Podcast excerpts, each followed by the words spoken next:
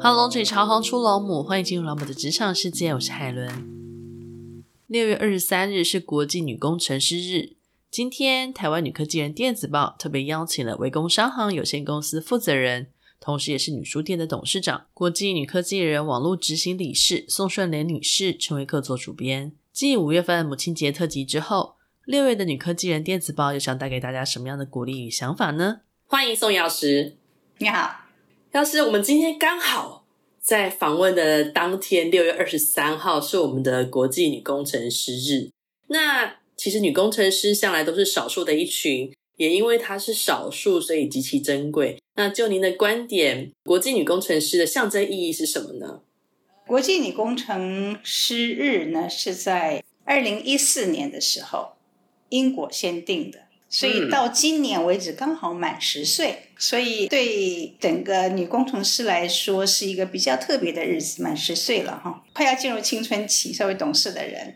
那这次主题让安全能看到它的概念呢，就是它需要的是一个有安全的工作场域，它那个安全 safety 啊，比较是属于心灵部分的，这次的主题了。所以刚好又。觉得跟最近台湾的 Me Too 很接近，就是我们有没有一个可以让你放心的工作环境？因为工程师当然都是以男人为主主宰的一个行业，他这次特别提出来是一个 Make Safety Seen，这个是他们在倡议的一块了。我觉得我没有想到，就是涉及的范围这么广，在各行各业。不同形式的，确实，在职场上啊，其实不管你是在哪一个职场，这种东西都一直存在着。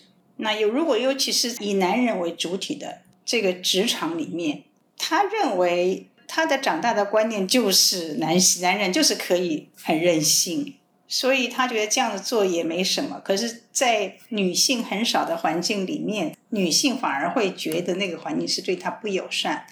会有焦虑，所以才会他在这十年第十年的时候，呃，特别提出来 make safety seen，让你看见那个安全跟安心。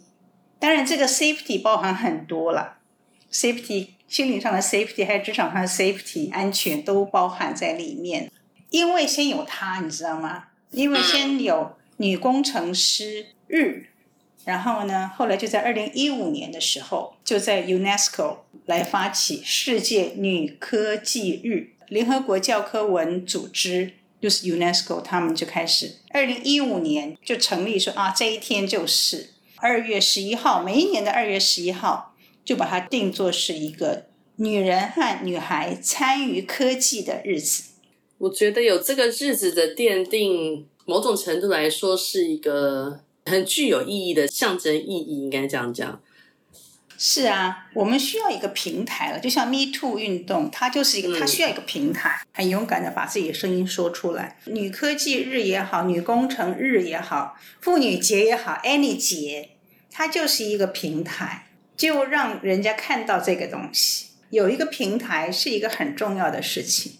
应该说，这平台的呈现会让大家。认真的思考，我们的顾虑、心中的想法是被看见的，不是一个人在谈，而是一群人在谈，嗯、国际在大家一起在谈。嗯，这个是一个团结的力量，就是倡议嘛。用比较时髦的话讲，是叫倡议了。那从二零一零年一直到现在，诶，我们的女工程师的比例好像有了一些增加，但幅度好像也不是到太大。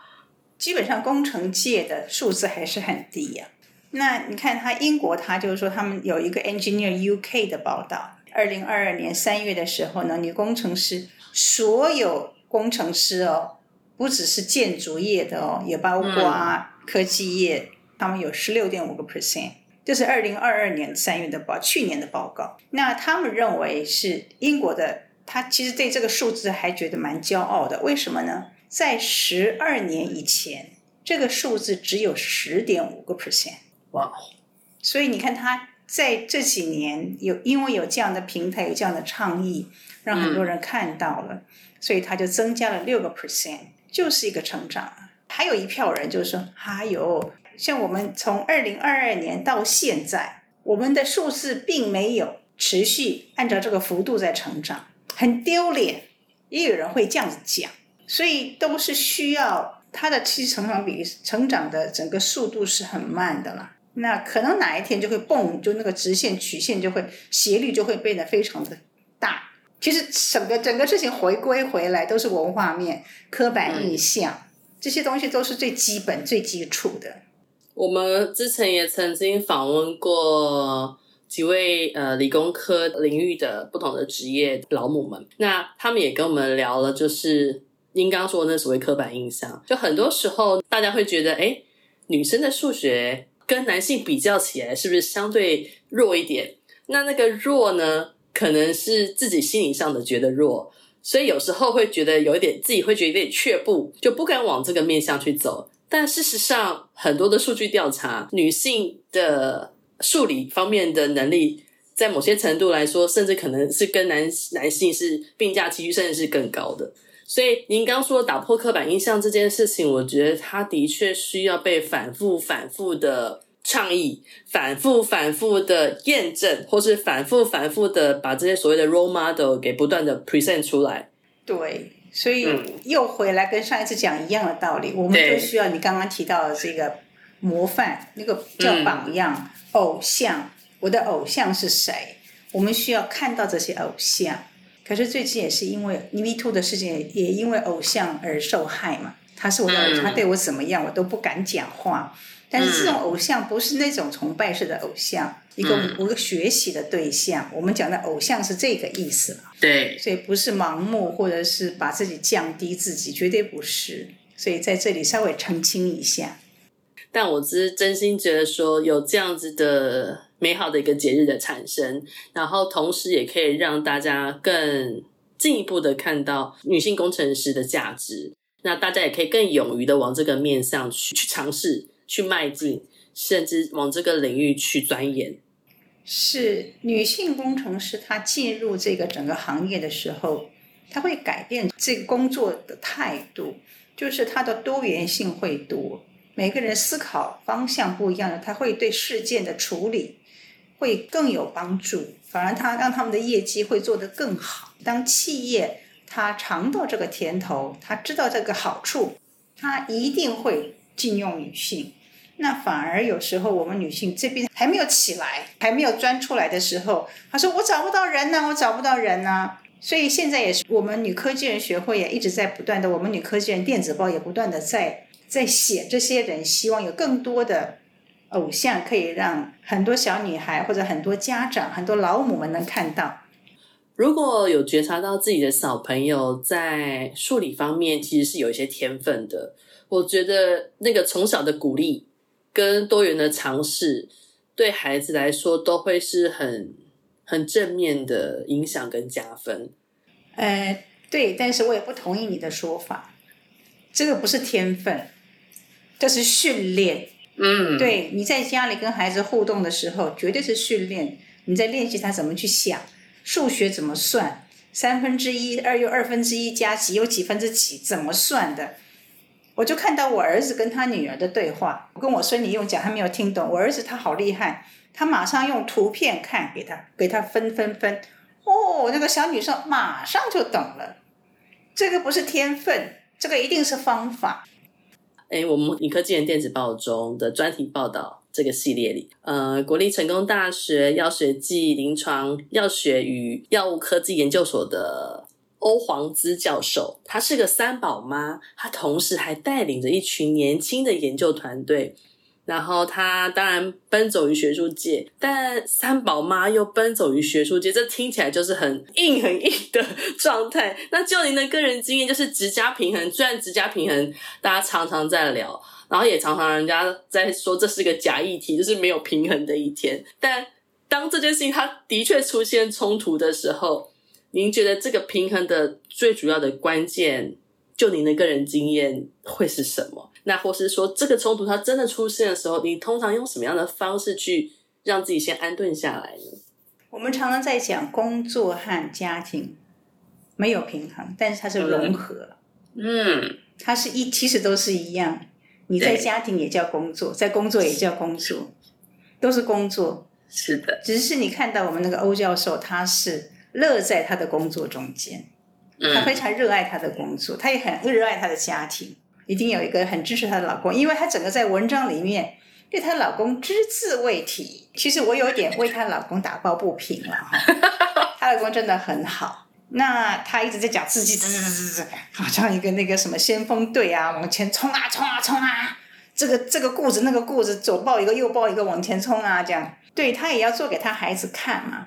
我们常常我们在努力的时候，我们做任何事情，孩子真的在学习，对，他就在看着你怎么做，他就觉得他也应该这样，他觉得这是应该的。妈妈就是他的 role model，就是他的偶像。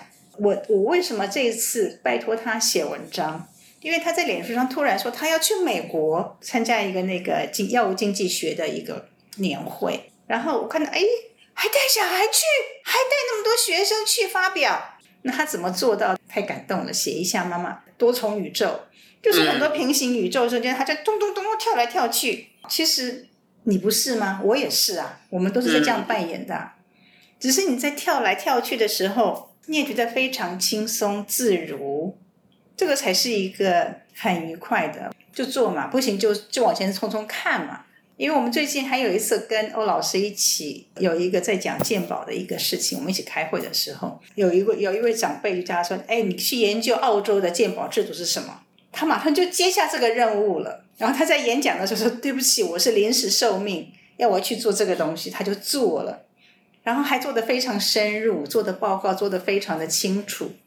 我觉得哇，他很厉害，因为他在还没有结婚的时候，我们就在一起，我们就一起出国参加药学会，然后就是去表演呐、我们出国一定要表现得很好，带着他们一起去跳舞啊，这样子。我是干那种事的人呢、哈。对，所以欧老师是一个很特别的一个人。我们的生命专栏当中分享了风传媒世界走走的这专辑里面，他们有推出了一个精英妈妈的选择这个专题，他采访了两位。半个全职妈妈，那他们也是在分享他们照顾小孩子跟回归职场之间的这个抉择。那我们上一集其实有聊到嘛，您因为结婚生子的关系，有一段时间出国伴读，然后专心的在家庭的面上。那让您重新决定要回到职场的这 key point 或是这个决心点？呃，我一直想回去，只是说看时间点在哪里。第一。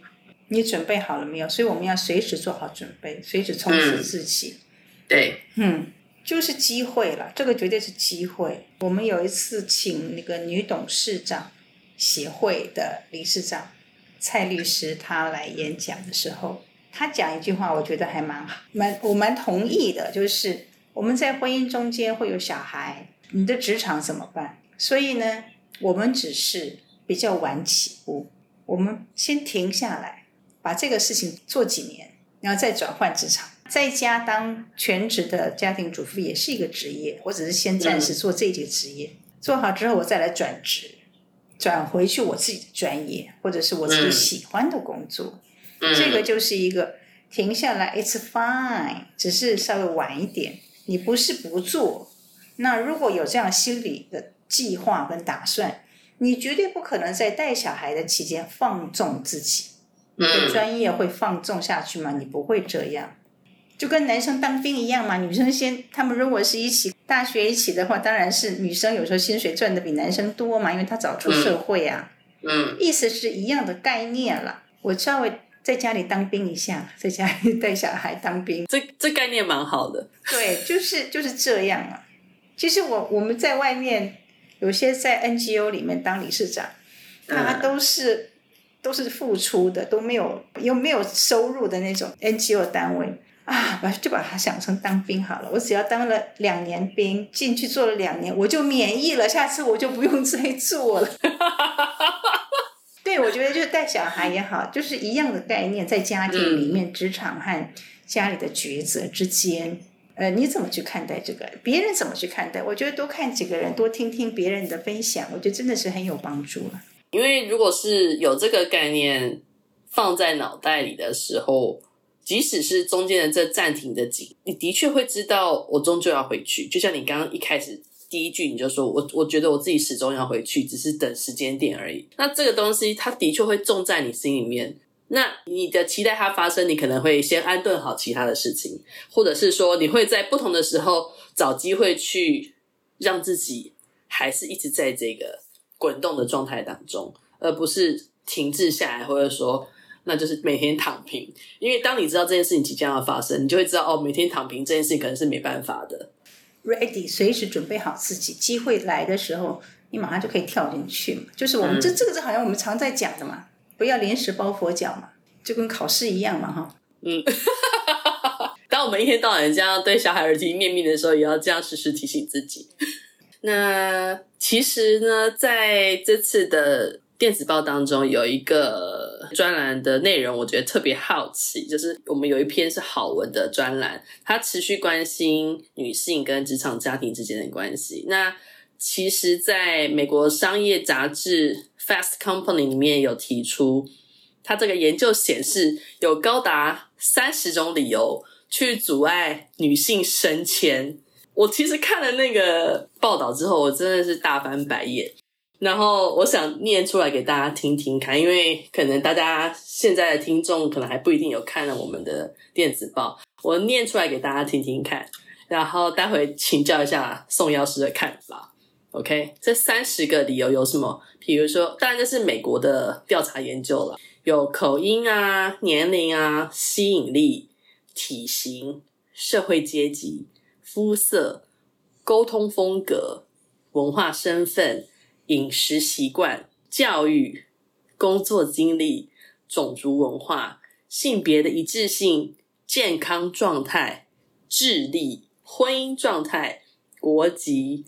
职业等，还有有没有小孩、个性、体能、政治倾向、是否怀孕、种族分类、宗教信仰、居住地点、专业资历、性倾向，还有是否服过兵役。对，这个就是你可以马上就看看看到我们现在一直在讲的 DEI，Diversity、嗯、Inclusive Equality，嗯，这里面就是多元、包容、平等。对，你看这里面提到。提到种族、肤色、文化，这些就是包容性、多元、种族这些多元，对吗？那平等当然是有性别这一块，怀孕啊，还有你是不是性倾向这些。对对，就是 DEI，它显示这几个理由都不是叫做理由的理由，因为他们就没有受过 DEI 的概念，所以这就是。我们还有很大的成长空间，我们要去做的。我们是往乐观的方向去看了哈，就是太多事情要做了。所以在企业界，呃，如何能够把这样子多元、平等、包容这样的概念送进去？因为现在企业界就是这样子。我其实我们公司已经被要求了，一个国际大公司，他要 hire 你们小公司，然后呢，他就叫你填一些 questionnaire 问卷。这些问题都是问题哦，他都要问你哦，你们有没有就是怀孕呐、啊，或者是保险呐、啊，这些问很多细部的问题。我们公司一定是满分，但是他跟我要 evidence，我们都没有留什么证据，我们也没有平时也没有做什么评分。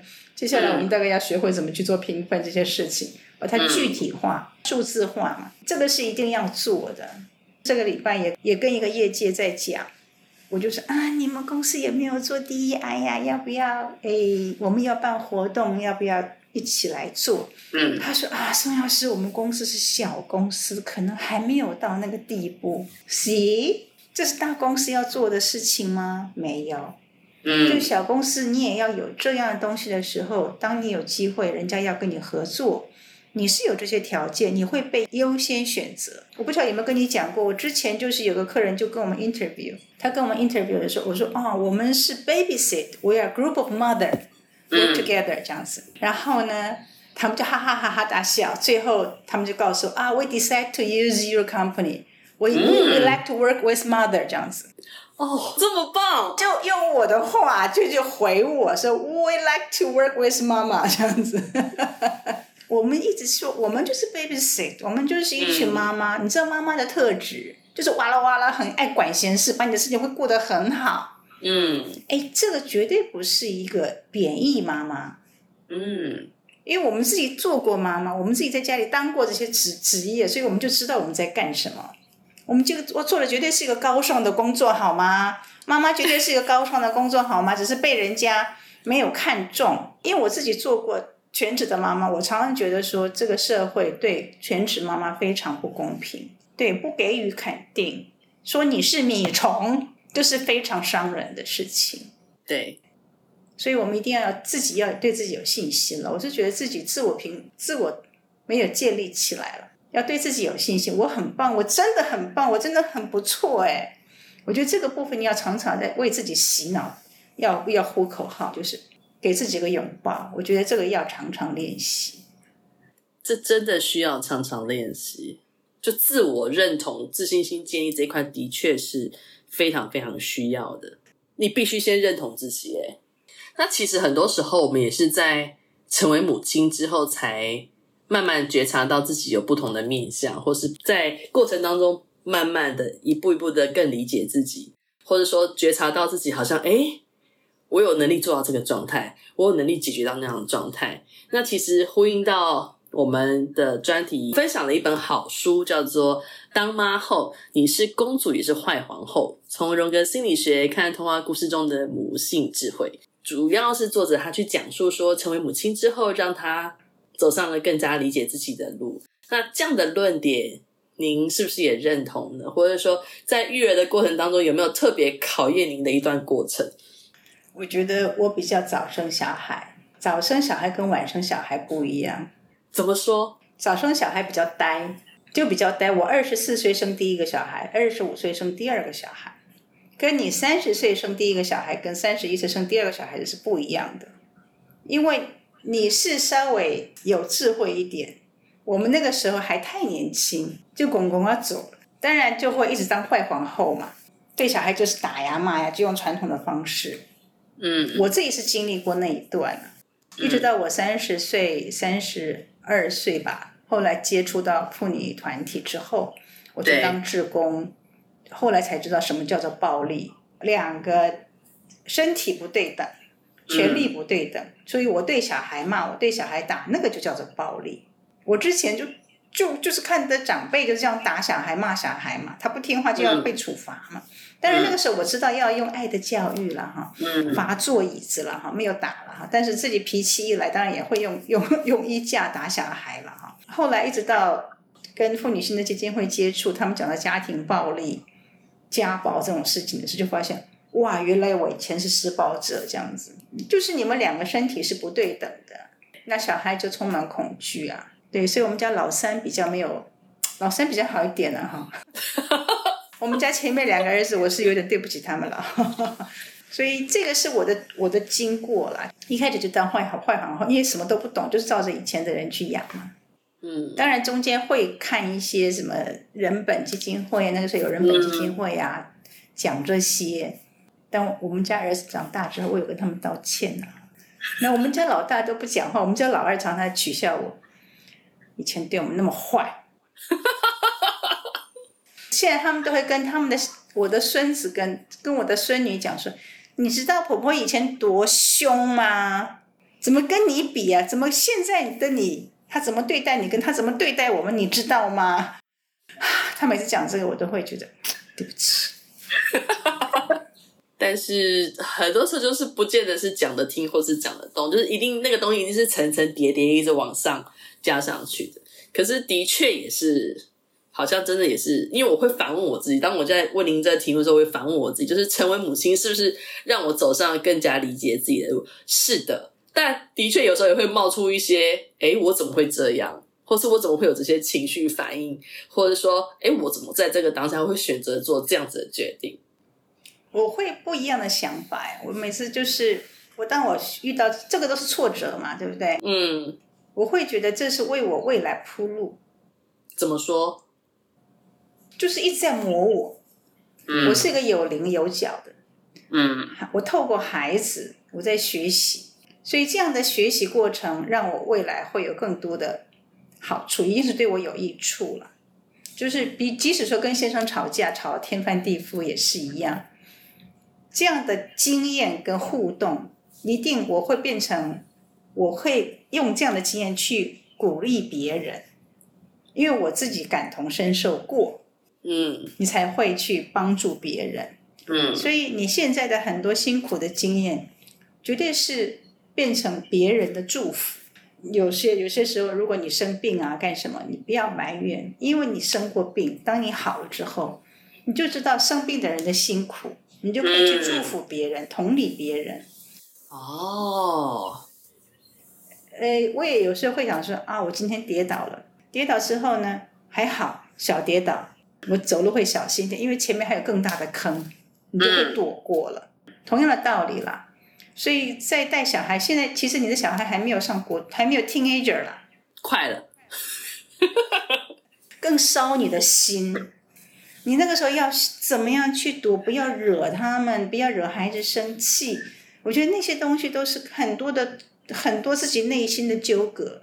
对，然后怎么样跟孩子能够让他愿意跟你讲，他有任何困难的，知道我永远在这里，让他是放心的。我觉得那个是我们要学习。你这你有任何困难，记得妈妈就在这里，我会帮你，不是一直责备或者让他觉得你是不可以亲近的，就倾听。嗯、是哦，去跟老师算账，让他觉得你跟他站在同一条线上。再主要是说你听他，你有听到他的声音。嗯、看来母亲这堂课还有的上。哦，一定做不完的。像我现在当了阿妈也是一样 啊，嘿，做哎做母亲跟当阿妈又是不一样的哦。我的女儿互动，跟我儿子互动啊，还不能抢了他们的小孩，太被我太宠爱这样子。嗯嗯嗯，永远都在学习了，我觉得都是还蛮有趣的。很开心能够有两次访问您的机会，然后跟您聊了这么多。谢谢宋药师，哪里？很感谢今天能够有这个机会再次跟您访问。谢谢。今天的访问，你最有共鸣的是哪一段呢？无论是成为女科技人，或是成为母亲，都希望你透过今天的节目得到了鼓励。的确，透过分享，听见他人不同的经历，然后我们就能告诉自己，凡事都能做得到，凡事都有可能。如果你正值回归家庭的状态，记得宋药师说的。我们只是暂时回家当个兵，一定会再次回到职场，最终创造我们自己喜欢并认同的价值。希望大家喜欢今天的节目，我是海伦，我们下次见。